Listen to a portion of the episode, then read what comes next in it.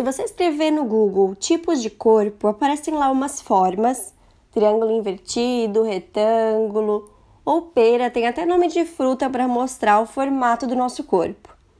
E aí, junto com isso, você provavelmente vai encontrar dicas para cada tipo de corpo: o que usar, o que não usar. Mas será que isso importa mesmo? Será que vale a gente levar essas dicas como regras absolutas? Ou será que não é mais fácil entender o porquê de essas regras estarem lá, o efeito das peças, ao invés de se privar?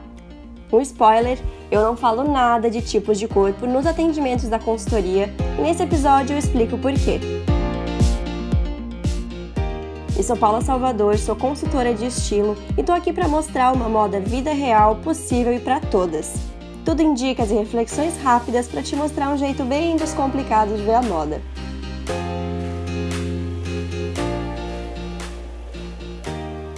Eu já falei para vocês que a gente deve desconfiar de toda a resposta pronta, né? Não existe nenhuma fórmula que funcione para todo mundo ao mesmo tempo. O que eu passo de conteúdo aqui é o contrário. É justamente fazer as perguntas, é fazer vocês pensarem em questões que nem tinham pensado antes, para cada um achar a sua própria resposta. E isso está valendo para a questão do tipo de corpo também. Todo mundo quer identificar o seu para facilitar para seguir aquilo lá e pronto. Fica fácil, né? Mas em vez de olhar para o espelho tentando ver isso, qual é o meu formato, ou quem sabe até pegar algo para medir e ver se você tem mais ombro mais quadril, o que você tem que fazer é olhar para o espelho só pensando: o que eu gosto aqui e o que eu não gosto. Tem algum lugar que eu vejo mais peso visual quando eu olho? Provavelmente você nem vai precisar olhar no espelho para isso, né? Todo mundo já sabe. E sabe por que eu troquei o método de medidas que eu aprendi no curso de formação por esse, que nada mais é do que só perguntar para as clientes o que incomoda cada uma? Porque a visão de cada pessoa sobre o próprio corpo não é algo simples assim e nem sempre vai condizer com o que as medidas dizem. Eu comecei a ver que era muito mais importante o jeito que a pessoa se via do que o que as medidas representavam. Por exemplo, uma pessoa se incomodar com o quadril e na verdade o ombro era até um pouco mais largo, só que a consultoria é sobre uma relação pessoal, sua com você mesma. E eu quero que a pessoa se sinta bem. E para isso a gente tem que balancear o que ela não gosta, o jeito que ela se vê, não chamar atenção para o que ela tá se incomodando, sabe? Eu vou até dar um exemplo pessoal. Na teoria, eu sou proporcional, a largura dos meus ombros é igual ao meu quadril. Só que na prática, me parece que em cima eu sou um pouco mais larga. Ou melhor, eu me sinto muito sem quadril. Então, para mim, sempre parece que está faltando volume embaixo. Tanto é que é bem raro eu usar qualquer parte de baixo justa. Calça skinny, por exemplo, só no inverno, porque eu uso casacos e jaquetas mais compridos que minimizam essa diferença que eu vejo entre ombro e quadril. E assim eu não pareço tão magrinha. Ou seja, faria mais sentido eu ver as dicas para o corpo de quem tem triângulo invertido, que é ser mais largo em cima e mais fino embaixo, porque esse é também o meu objetivo quando eu me visto, não só de quem é triângulo invertido. E meu tipo de corpo diria que eu posso usar o que quiser, supondo que o meu corpo já é o proporcional, o ideal entre aspas. E esse é outro problema relacionado a esses nomes de tipo de corpo. Se supõe que se você tem quadril maior, tem que esconder. Se você tem ombro largo, também. Nessas dicas do Google, não se supõe que a pessoa pode não se incomodar com aquela barriguinha, que talvez ela goste de ressaltar as curvas e valorizar quadril.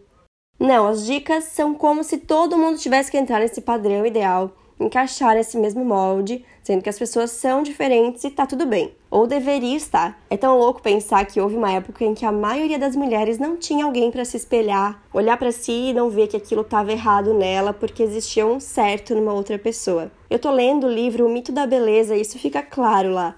Foi só na década de 1840 que começou a se reproduzir imagens e aí isso mostrava como as mulheres tinham que ser. Isso foi além do círculo da classe média, com anúncios, cartões postais e esse tipo de coisa que consolidou o código da beleza. E não é muito louco pensar que tudo isso foi construído, moldado para a gente ver esse ideal? Isso rende outro episódio, né? Voltando para o tipo de corpo, porque essa conversa já foi além, para mim não faz sentido ver tipo de corpo, porque eu acredito que vale mais você olhar para o próprio corpo pensar o que gosta e o que não gosta. E junto com isso, entender os efeitos que as modelagens trazem, as cores, as texturas, as estampas, para saber como disfarçar quando necessário, quando sentir necessidade. E uma coisa muito importante sobre essas dicas: a questão não é o que você pode ou não usar, o que usar e o que evitar, que é o que a gente ainda vê muito por aí. Pelo contrário, se eu quero usar algo que não me favorece, como a moda pode me ajudar? Porque essas dicas na verdade são para isso. Anos atrás, quando eu comecei a trabalhar com moda, antes de me formar como consultora de estilo, eu não conseguia ver essas regras de um jeito positivo e eu entendo bem o porquê. O posicionamento era sempre esse de use isso, não use aquilo. Eu lembro que eu acabava vendo. Se você é baixinha, e no caso eu sou, quando usar saia midi tem que usar sapato que mostre mais o peito do pé, de bico fino, de uma cor parecida com a pele, usar um look todo da mesma cor para alongar.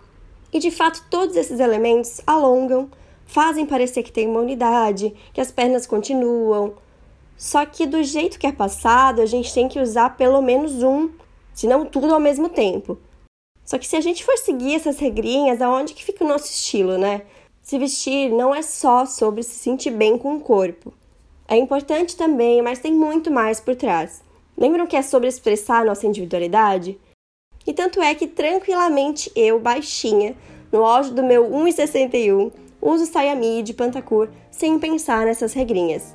Se caso, em um look, eu me olhar no espelho e me sentir achatada, aí sim, eu vou incluir um detalhezinho ali daquelas dicas que já vai fazer diferença quando eu me olhar no espelho. Não todos os truques juntos, não por obrigação, mas porque eu sei dos efeitos e o porquê. Então, não deixem de testar porque dizem que para o meu corpo não dá isso ou aquilo. Se você quiser, tiver a ver com seu estilo, a moda vai te ajudar a balancear e equilibrar isso. É esse lado da moda que eu quero compartilhar aqui e encorajar todo mundo aí do outro lado a testar. Combinado? E vocês já pararam para pensar por que é que a gente deixa de testar? O que é que nos prende tanto assim a ponto de bloquear testar coisas novas, experimentar outras roupas? É sobre isso que a gente conversa no próximo episódio.